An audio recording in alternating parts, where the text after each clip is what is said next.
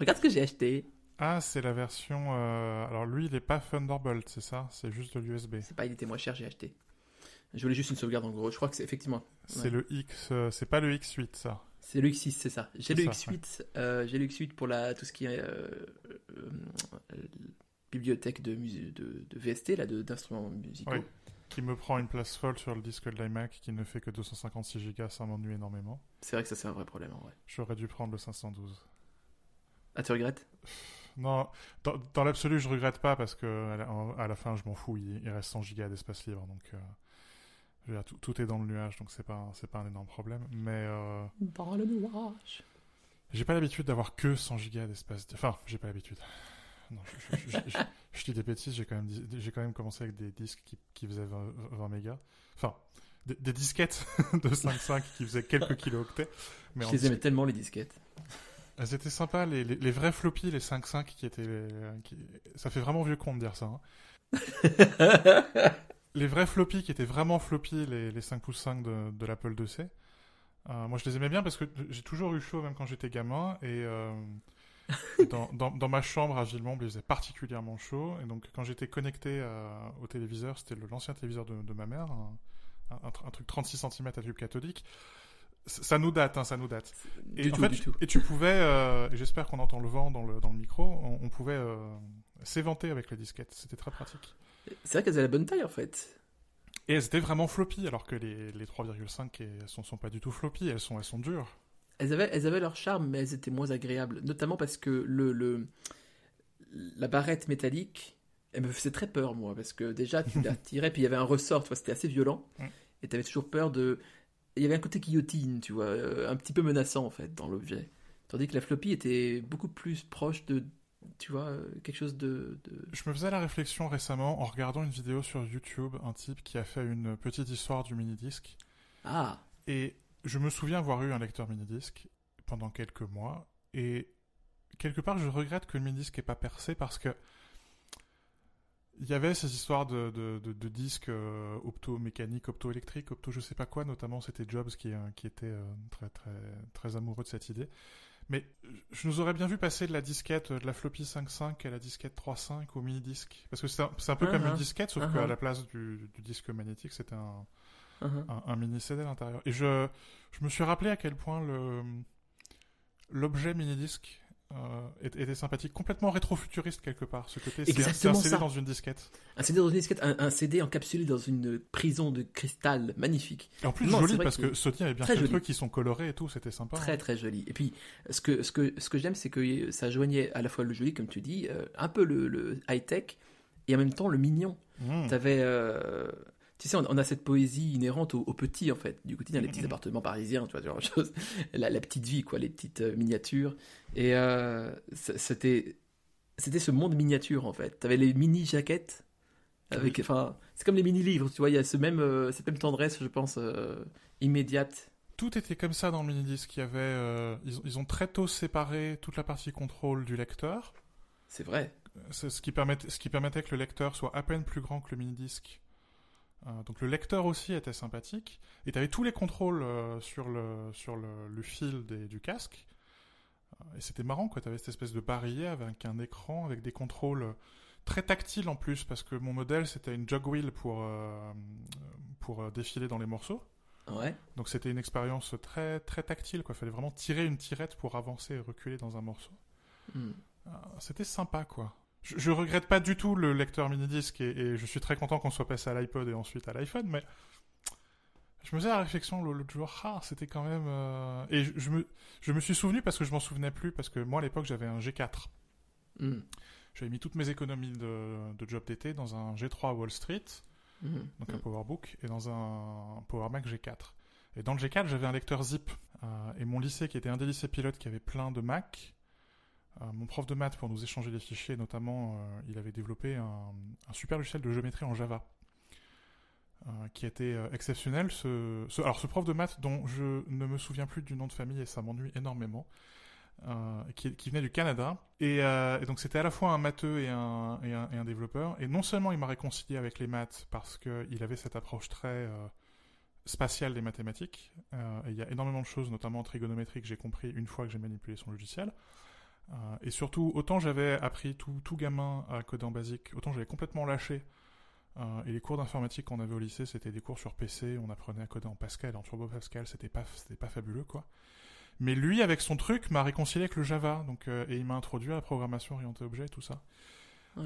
Et donc il nous faisait passer, et quand je dis nous, c'est il me faisait passer, parce que je crois que j'étais bien le seul qui était intéressé par ça. Il me faisait passer les copies du, du logiciel par, par les disques zip. Et donc je me souvenais pas, euh, parce qu'à l'époque j'utilisais les disques, les, les disques zip là, de, de Yomega, mais euh, Sony avait tenté de concurrencer le zip avec le mini-disque. Ils avaient des mini-disques pour, euh, pour l'enregistrement de data. Je savais pas ça. Donc on aurait vraiment pu avoir des, des disquettes euh, mini-disques, ça aurait été fabuleux. Tu te souviens des disques, des disquettes jazz?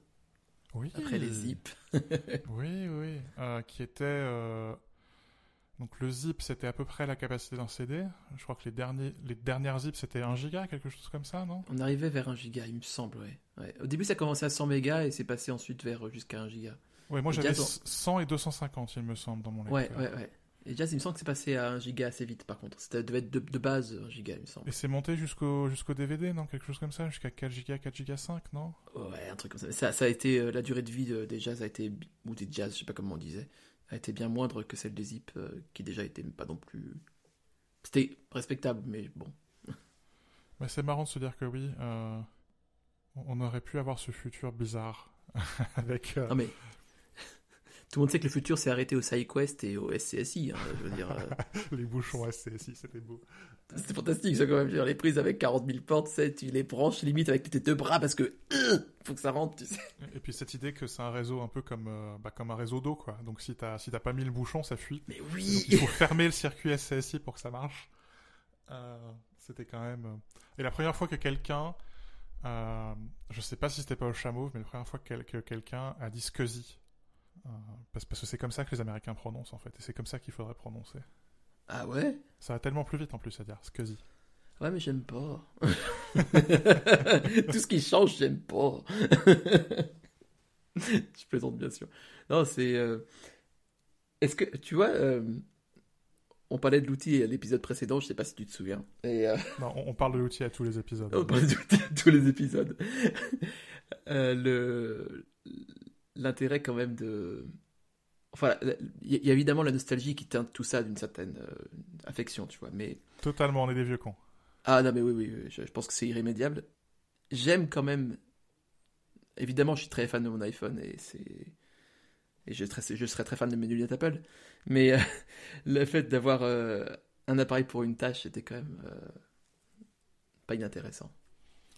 Ouais, et enfin, je me rends compte que quelque part j'y reviens. Mais c'est marrant parce que parfois je me dis que j'ai presque acheté l'iMac pour ça. Ah ouais? Où j'ai très clairement l'iPhone que j'utilise dehors. Et euh, j'essaie de l'utiliser de moins en moins souvent à la maison. D'ailleurs, souvent la maison, il est dans une pièce. euh, et je me souviens pas où je l'ai laissé. Et, et l'Apple Watch joue énormément là- là-dessus, je, je pense.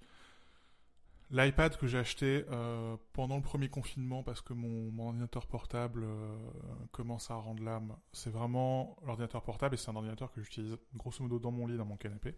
Hmm. Et l'iMac, c'est vraiment euh, quand il faut travailler, je vais dans la cuisine, je l'installe dans la cuisine comme dans la pub. Et c'est vraiment le poste où j'ai un rapport presque physique avec quoi. C'est il est alors il est dans la cuisine donc il domine pas l'espace, mais il est dans un coin Ouais. de la cuisine quoi. Ouais. Mais il faut vraiment aller vers la machine, il faut aller vers euh, vers la tâche que tu veux faire. Ouais. Alors que l'iPhone c'est un peu l'inverse. Quelque part à cause des notifications, à cause des vibrations, à cause du bruit euh, qu'il génère quoi. Alors que c'est un tout petit appareil très discret. Euh, mais quelque part c'est lui qui vient à toi alors que pour l'iMac c'est toi qui dois venir à l'iMac. Je pense que le, le fait que ce soit un petit appareil très discret joue aussi euh, en cette faveur. Oui, est quand même plus imposant, quoi. Et, euh, et c'est marrant parce que quelque part, c'est euh, un ordinateur pour chaque tâche. Alors, ce qui est parfait pour Apple, hein. Apple a réussi à me vendre trois, trois appareils, c'est magique. Euh, mais ils ont, ils ont tous les trois des apps complètement différentes, Hein. euh, des, des setups, enfin des, des manières d'être configurés, d'être paramétrés complètement différentes, et des usages complètement différents. Et viennent entre euh, ces appareils en plus d'autres choses. Euh, je veux dire, je, je lis de moins en moins de livres numériques, je- je- je- j'écris de plus en plus de notes euh, sur papier. Et c'est, marrant, quelque part, je reviens à ce côté euh, un appareil, voire un, et même un logiciel d'ailleurs, euh, mais un appareil, un appareil par tâche, et sur ces appareils, oui, un, logiciel par, euh, par tâche. c'est assez récent comme, comme réflexion et comme changement de manière de faire, mais je crois que ça me convient mieux. Et, et accessoirement, c'est rendu possible grâce au nuage. Oui, c'est presque un paradoxe là. Ouais, ce qui est bizarre, parce qu'en fait, j'étais, euh, enfin, comme beaucoup, j'ai abandonné le setup à deux appareils, un desktop et un laptop, parce que c'était chiant de synchroniser les données d'un appareil à l'autre. Euh, et maintenant, quelque part, que c'est tellement plus facile et que iCloud fonctionne à peu près, Oui. euh, c'est presque plus simple, quelque part, d'avoir un appareil par, par tâche. Ou par, même pas par tâche, mais par, par lieu et par rapport à l'objet. Ouais, parce que par exemple, aujourd'hui, enfin, j'ai écrit, euh, donc à l'heure où on enregistre, toi et moi, il est 19h18, ça fait euh, grosso modo euh, 11 heures que je suis devant un écran, mais c'est pas le même écran. Hmm. J'ai commencé ma journée sur l'iMac, euh, euh, j'en avais un, un peu ras-le-bol, donc je suis allé dans mon lit avec l'iPad pour continuer à écrire, euh, et puis avoir Netflix dans, dans un coin, parce que quand même, on est en télétravail. Et tu vois, et tu passes comme ça en fonction de ah tiens là j'ai un peu mal au dos, bah c'est mieux d'aller au fond du canapé. Euh, ah bah tiens là c'est quand même plus pratique d'avoir deux fenêtres, donc je vais repasser sur le Mac. Ah bah là il faut que j'aille chercher un sandwich, donc je prends je prends l'iPhone. C'est Hmm. ouais c'est nouveau ça. On parlait de l'iMac, euh, je pense que c'est. La question que j'ai envie de te poser, c'est euh, est-ce que tu en es content? Bah, D'abord il est violet, Euh, ce qui ce qui aide quand même. C'est un critère qualitatif plutôt. plutôt élevé, c'est vrai. Ouais. C'est une chouette machine et c'est une chouette machine notamment parce que quand tu avais un processus qui prenait 100% du processeur pour une raison X ou Y, Oui, oui. Au, has- au hasard, euh, BirdD qui est le, le processus euh, de la synchronisation avec cloud, complètement au hasard. quand il te prenait 100% du CPU, tu le sentais sur, le processeur, un processeur Intel. Et tu le sentais euh, parce que la machine ralentissait, mais tu le sentais physiquement aussi, parce que la machine non seulement faisait du bruit, mais la machine devenait ratetteur. quoi. On peut dire qu'elle fumait, oui, oui, c'était. Et là, il se trouve que, pour une raison X ou Y, la synchronisation avec cloud a sauté. Enfin, il a, il a perdu ses petits et donc il m'a, euh, il m'a relancé une indexation qui a, qui a pris 48 heures. Et je m'en suis pas rendu compte tout de suite, en fait. Parce que oui, il me prenait 100% du CPU, mais le processeur est tellement puissant, mais en même temps tellement économe, il dégage tellement peu de chaleur. Et la machine, certes, a un ventilateur, mais le ventilateur, tu l'entends. Enfin, deux ventilateurs, mais les ventilateurs, tu les entends pas. Que quelque part, ça avait un côté complètement indolore. Et donc tu te rends même pas compte que la machine fait des trucs en arrière-plan. La synchronisation de la photothèque photo, quoi. La reconnaissance des visages, des choses comme ça. Euh, Des trucs très très lourds qui étaient euh, très accessoires, enfin qui sont très accessoires, mais qui étaient très imposants sur les Mac Intel, Hmm. euh, deviennent agréables euh, sur cette machine parce que certes ils sont complètement accessoires, mais tu les sens pas. Hmm. Ils se font dans leur coin et même s'ils prennent 100% du CPU, ça a aucun effet parce que parce qu'ils vont prendre en fait 100% du CPU, ils vont prendre 100% d'un cœur qui a un, qui a un cœur euh, euh, économe, pas les cœurs les plus puissants, mais les cœurs les plus euh, les plus économes énergétiquement et tu tu le sens pas dans ton utilisation à la machine. Et donc c'est euh, plus encore que le fait que c'est une machine qui est très compacte. euh, mais avec un écran raisonnable et que, en- encore une fois, cette machine est violette et c'est quand même sympa. Hmm. C'est c'est ce sentiment de pas avoir l'impression de se battre contre le CPU qui est, euh, qui est cool. Vraiment. Je- J'entends ce que tu dis, ouais. Le... Surtout la dernière phrase me parle beaucoup. Pas se battre contre la machine, c'est un peu. Bon, c'est toujours ça qui m'a fait préférer les PC, enfin les Mac au PC, euh, dans le sens où dans, sous Windows, après on verra avec le 11 peut-être que ça changera, mais c'est. T'as toujours l'impression. Enfin, j'ai toujours eu l'impression en tout cas de me battre contre l'ordinateur. Euh, Ce qui m'a impressionné, c'est que j'avais fait. euh, Donc Adrien joue à Final Fantasy XIV et euh, j'ai laissé sur mon Mac Mini euh, M1. Donc c'est un jeu qui est pas du tout optimisé. Enfin, Square Enix dit à la base que ça fonctionne pas euh, sur les puces M1 et voilà. Et donc c'est un jeu en théorie pour Mac Intel avec une carte graphique quoi. Et il l'a fait tourner sans, enfin, mieux que son PC en fait actuel, qui est une tour euh, avec une carte de 6 Go, enfin ce genre de choses quoi. Donc euh, ouais en fait c'est c'est redoutable parce que c'est une puissance énorme et, euh, et invisible. Ouais, puis il y a une, une immédiateté qui est. Ouais, ouais.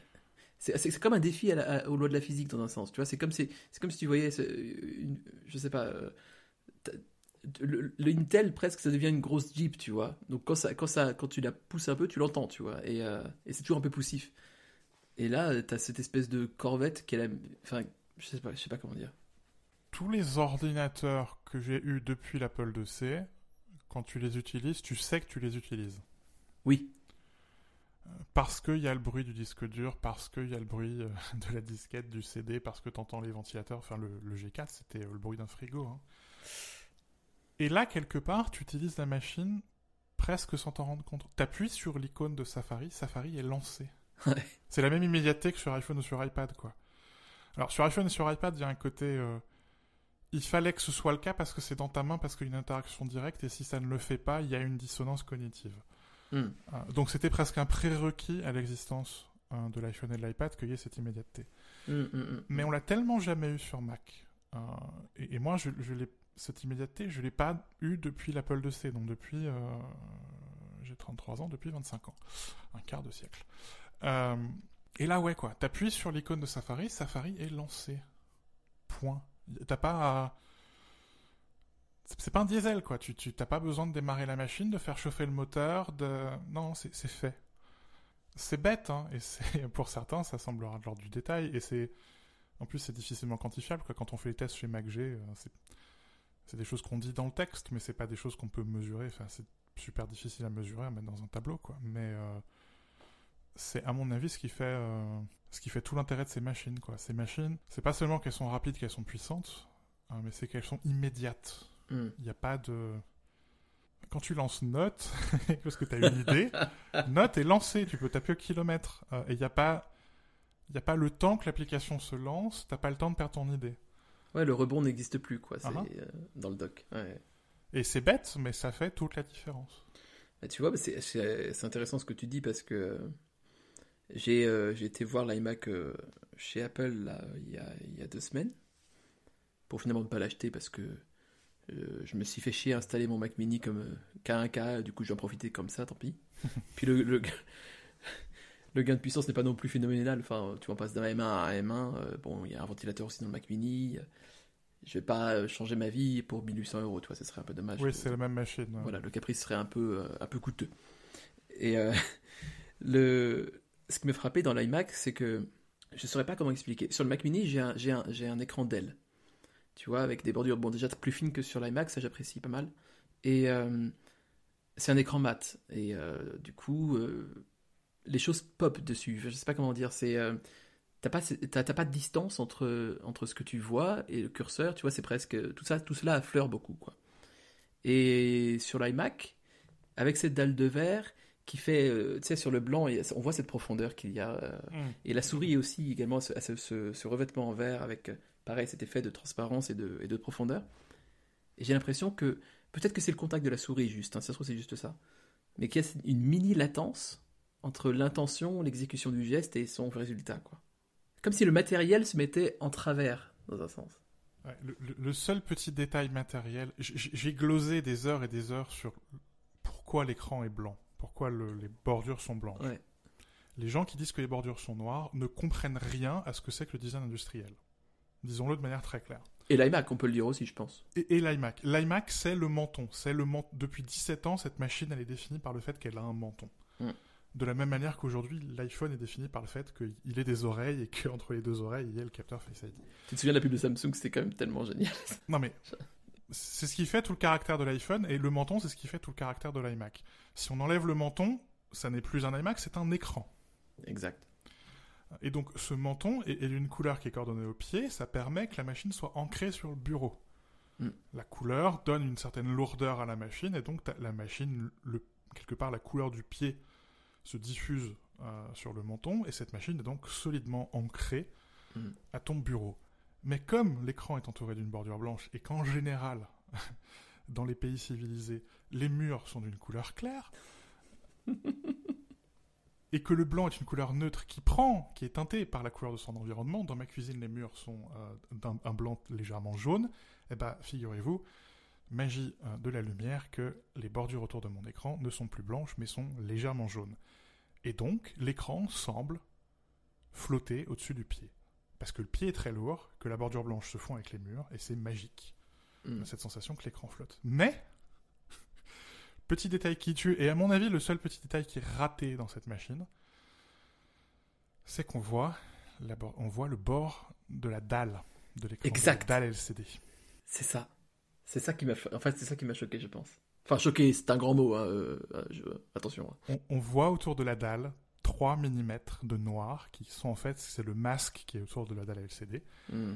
Et d'ailleurs, on voit euh, très légèrement sous la, sous la bordure blanche euh, que euh, au plus près de l'écran, elle est en fait légèrement grisée parce qu'on voit le masque de l'écran LCD juste derrière.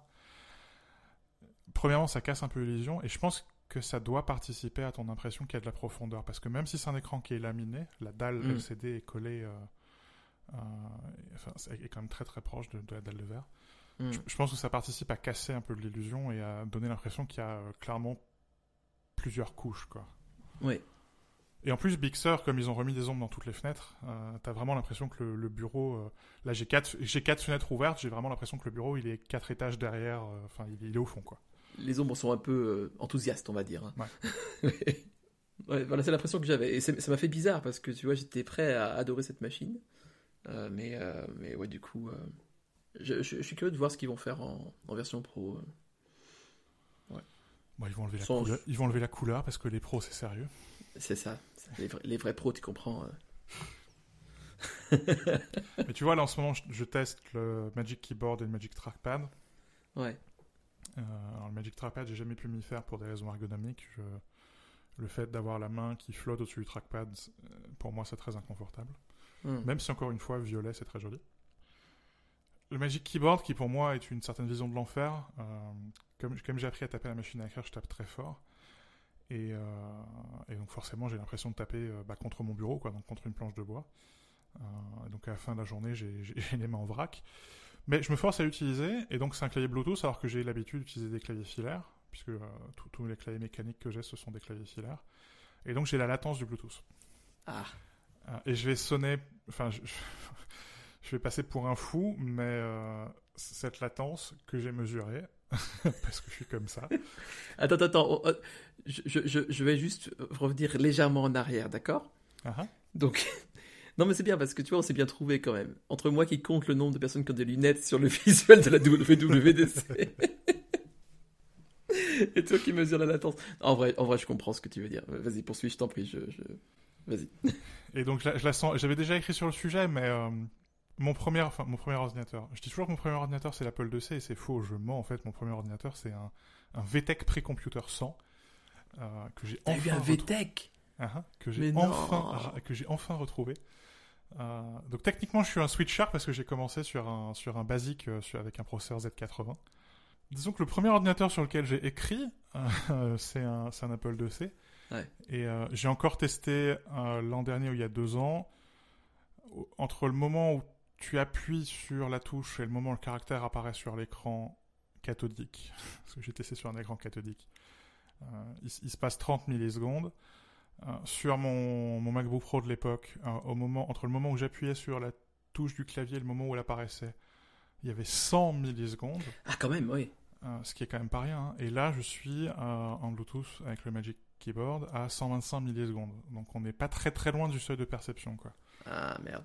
Et parfois, j'ai quand même l'impression de taper plus vite que ça apparaît à l'écran. Quoi. Ouais. Bah, du coup, c'est pas, c'est pas qu'une impression, je pense. Certes, je tape vite, mais, euh, mais quand même. Tu vois, c'est marrant. moi, J'ai vraiment un rapport très différent au, au périphérique. J'utilise la souris et le trackpad euh, de part et d'autre du clavier. Mhm.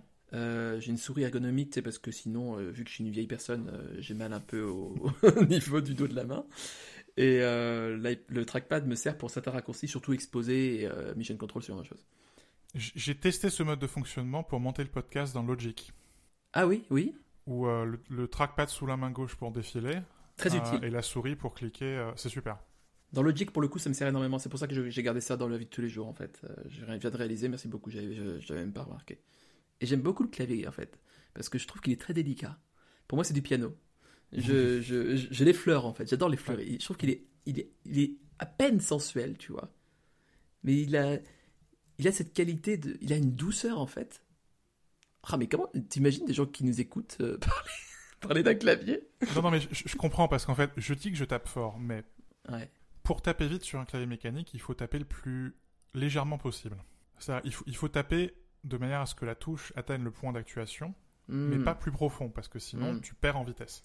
Exact. ouais. Et donc en fait, quand je tape vite, quand je tape au kilomètre et que j'atteins euh, 125, 130, 140 mots par minute, Euh, je tape très légèrement. Et donc, effectivement, le Magic Keyboard, quand je tape au kilomètre et que je tape très très vite, c'est le clavier avec lequel je suis le plus rapide.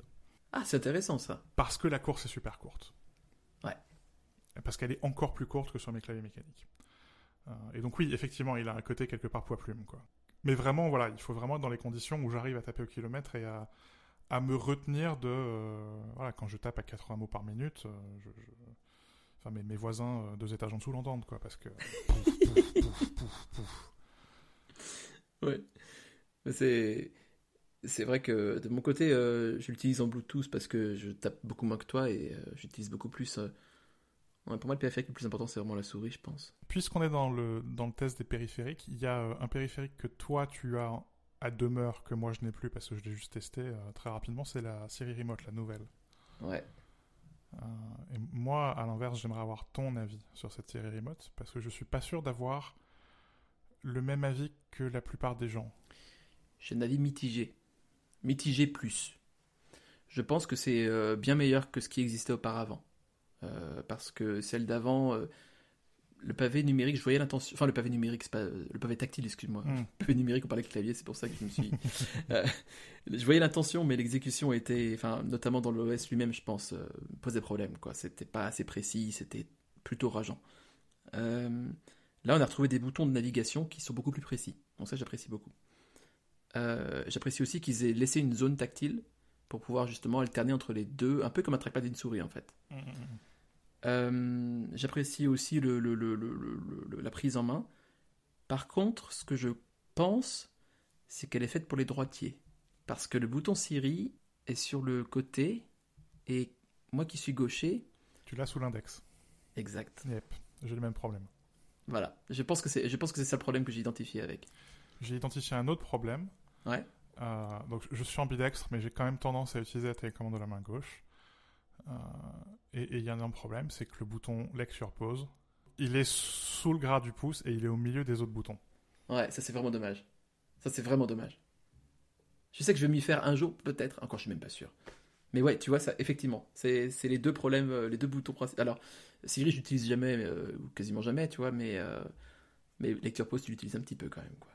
Et donc, du coup, souvent, je me mute à la place de, de play, pause. Ouais. J'ai passé trois jours à faire ça avant de rendre la, la télécommande au bureau. L'autre problème que j'ai avec cette télécommande, c'est que je trouve, comme toi, la combinaison de la zone tactile et des boutons discrets, euh, c'est un anglicisme, mais j'ai pas le mot en français, peu importe. Mais donc la combinaison de la zone tactile et la combinaison des boutons, euh, plu- plutôt sympa. Je trouve que ça marche bien d'avoir les deux, notamment pour, euh, pour naviguer dans l'interface. C'est plus simple d'utiliser la zone tactile. Surtout de manière horizontale, tu remarqueras. hein. Oui, c'est ça. Quand tu veux faire des grands déplacements, c'est plus facile d'utiliser la, la zone tactile, mais quand tu veux vraiment défiler dans une liste de manière très précise, c'est plus facile avec les boutons. Ouais. Ouais. Mais ces boutons qui sont arrangés de manière circulaire, ça te donne l'envie que ce soit une, une scroll wheel comme sur l'iPod, mais ça ne marche pas comme une scroll wheel. Et notamment, il faut mettre, il faut mettre pause pour pouvoir défiler en, en tournant. Et c'est super chelou parce que quand tu tournes, du coup, il y a un moment, un point, un point sur la courbe où ça revient en fait en arrière. Oui, Euh, c'est complètement c'est- con. C'est très bizarre. Oui. C'est très bizarre. Je. Je, je m'explique pas ça en vrai. Et donc au final, euh, alors que la plupart de mes collègues et la plupart des gens qui ont testé euh, cette télécommande lui ont mis 5 étoiles, l'ont porté au firmament, euh, bah, non seulement je l'ai rendu au bureau, mais je vais m'économiser 60 euros. Je, suis revenu à la Siri Remote euh, de première génération. Qui finalement m'enquiquine moins, quoi. Me, me semble, euh, si tu veux, elle est... Elle est moins réussie, mais elle est dans sa médiocrité, elle est constante. Alors que la nouvelle est très bien sur certains plans, mais sur certains points est vraiment mauvaise. Quoi. Ouais, ouais. Elle promet plus et donne moins. Est-ce que tu as toujours cet étui euh, Elago pour ta. Ouais. Pour ta Siri Remote? Ah, c'est Ouais. ça aussi, je pense. je pense que la série Mhm. Remote de première génération devrait être mise dans un étui. Ça la rend Ouais, beaucoup ouais, plus sympathique. Ça, je pense, euh, c'est peut-être ça qui me manquait, tu vois. J'ai- pas eu l'occasion de tester. euh. Mais effectivement, je, je vois ce que tu veux dire. On s'est habitué à la, à la médiocrité de, de la première version. Et du coup, euh, c'est vraiment dommage ces choix de design quand même. Bon, su- sur- surprise, comme d'habitude, on est à peu près d'accord. Ah merde